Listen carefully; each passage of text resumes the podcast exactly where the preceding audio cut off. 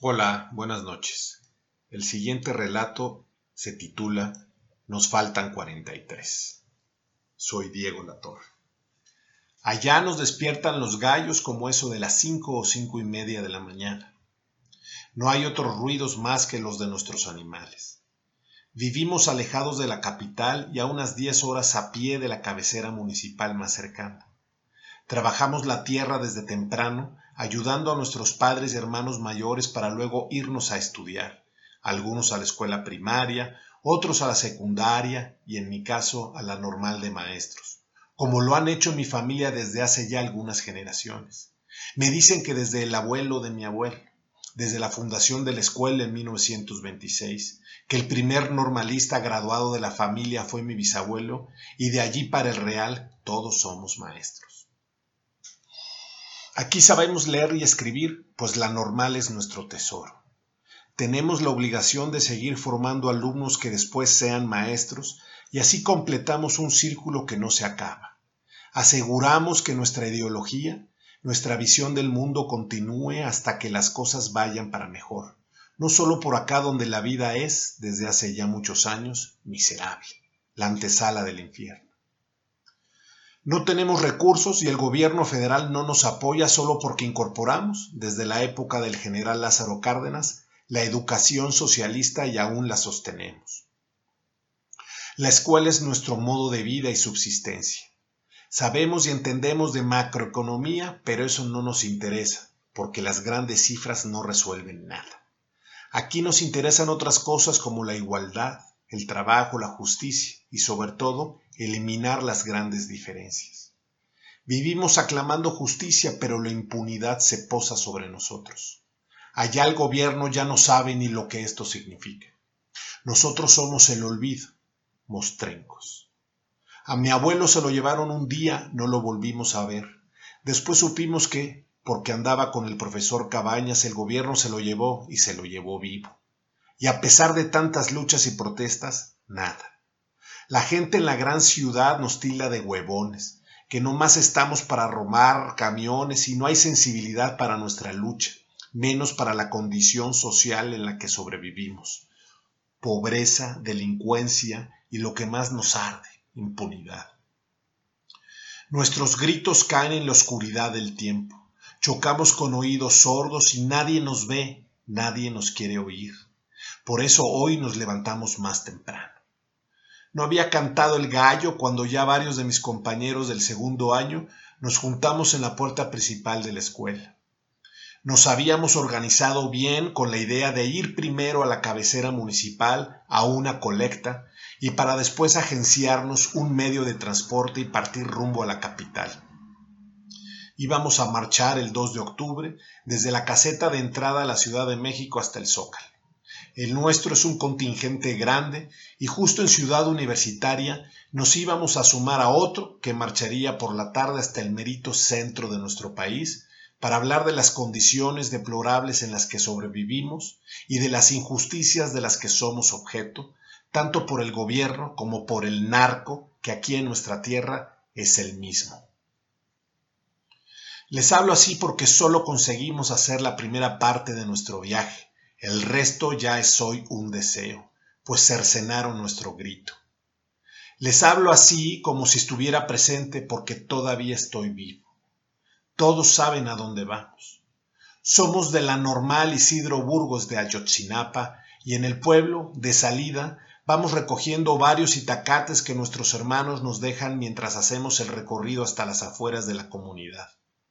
Con poco dinero y algo de comida para aguantar, pues unos siete u ocho días fuera.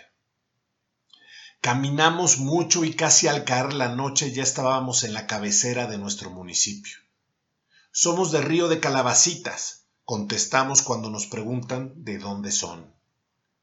Así se llama nuestra tierra en lengua madre, en náhuatl, pero nuestros interlocutores nos ven sin fiarse.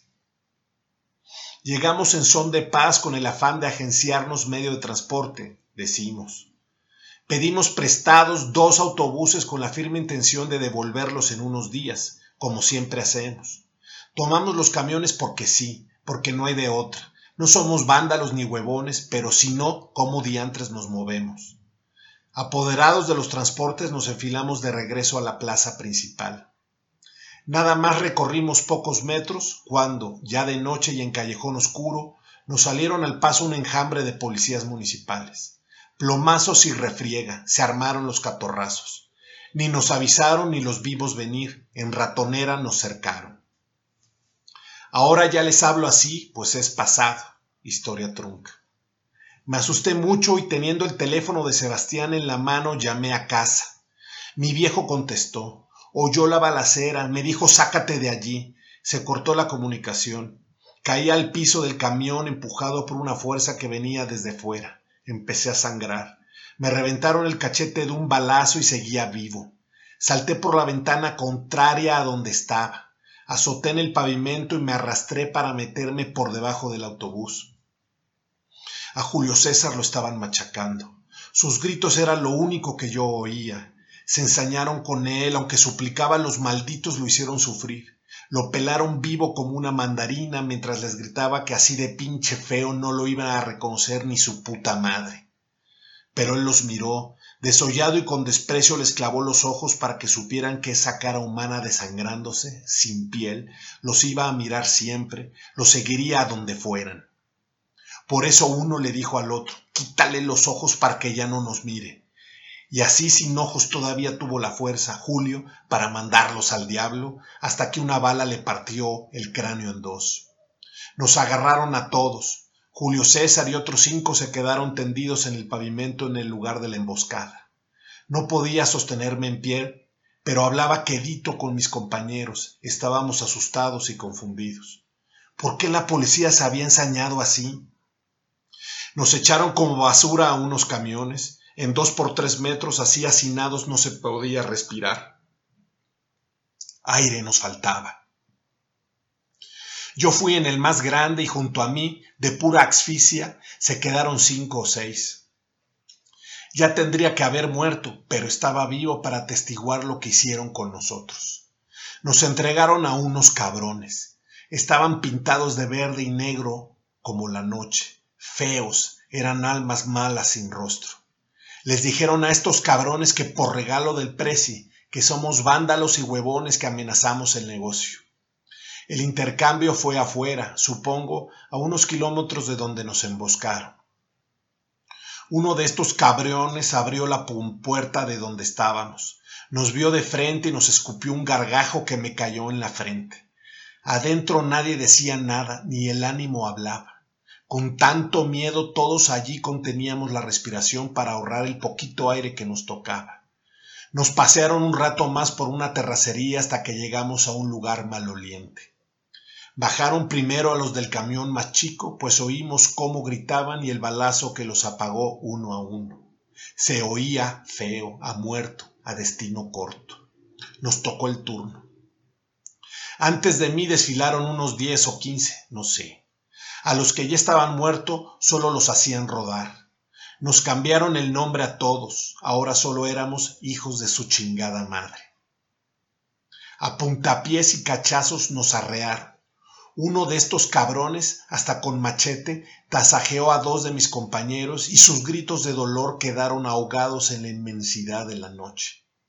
A mí me jalaron de las greñas. Pinche putito, no te has muerto. Me pusieron de rodillas y me pegaron un tiro que entró y salió. Vi cómo la bala rebotaba en el suelo. Seguía vivo porque tenía que atestiguar todo lo que hicieron. No me preocupé por cerrar los ojos, nadie me veía. Inmóvil, apilado con mis compañeros, nos fueron columpiando al vacío. Caídos en un fierro inmerecido, nos rociaron de combustible y nos dieron fuego. Alimentaron tanto la hoguera, era tan insoportable el calor, que por fin me rendí. Allí quedamos todos. Ahora somos polvo esperando que la brisa nos levante y nos lleve a donde haya esperanza.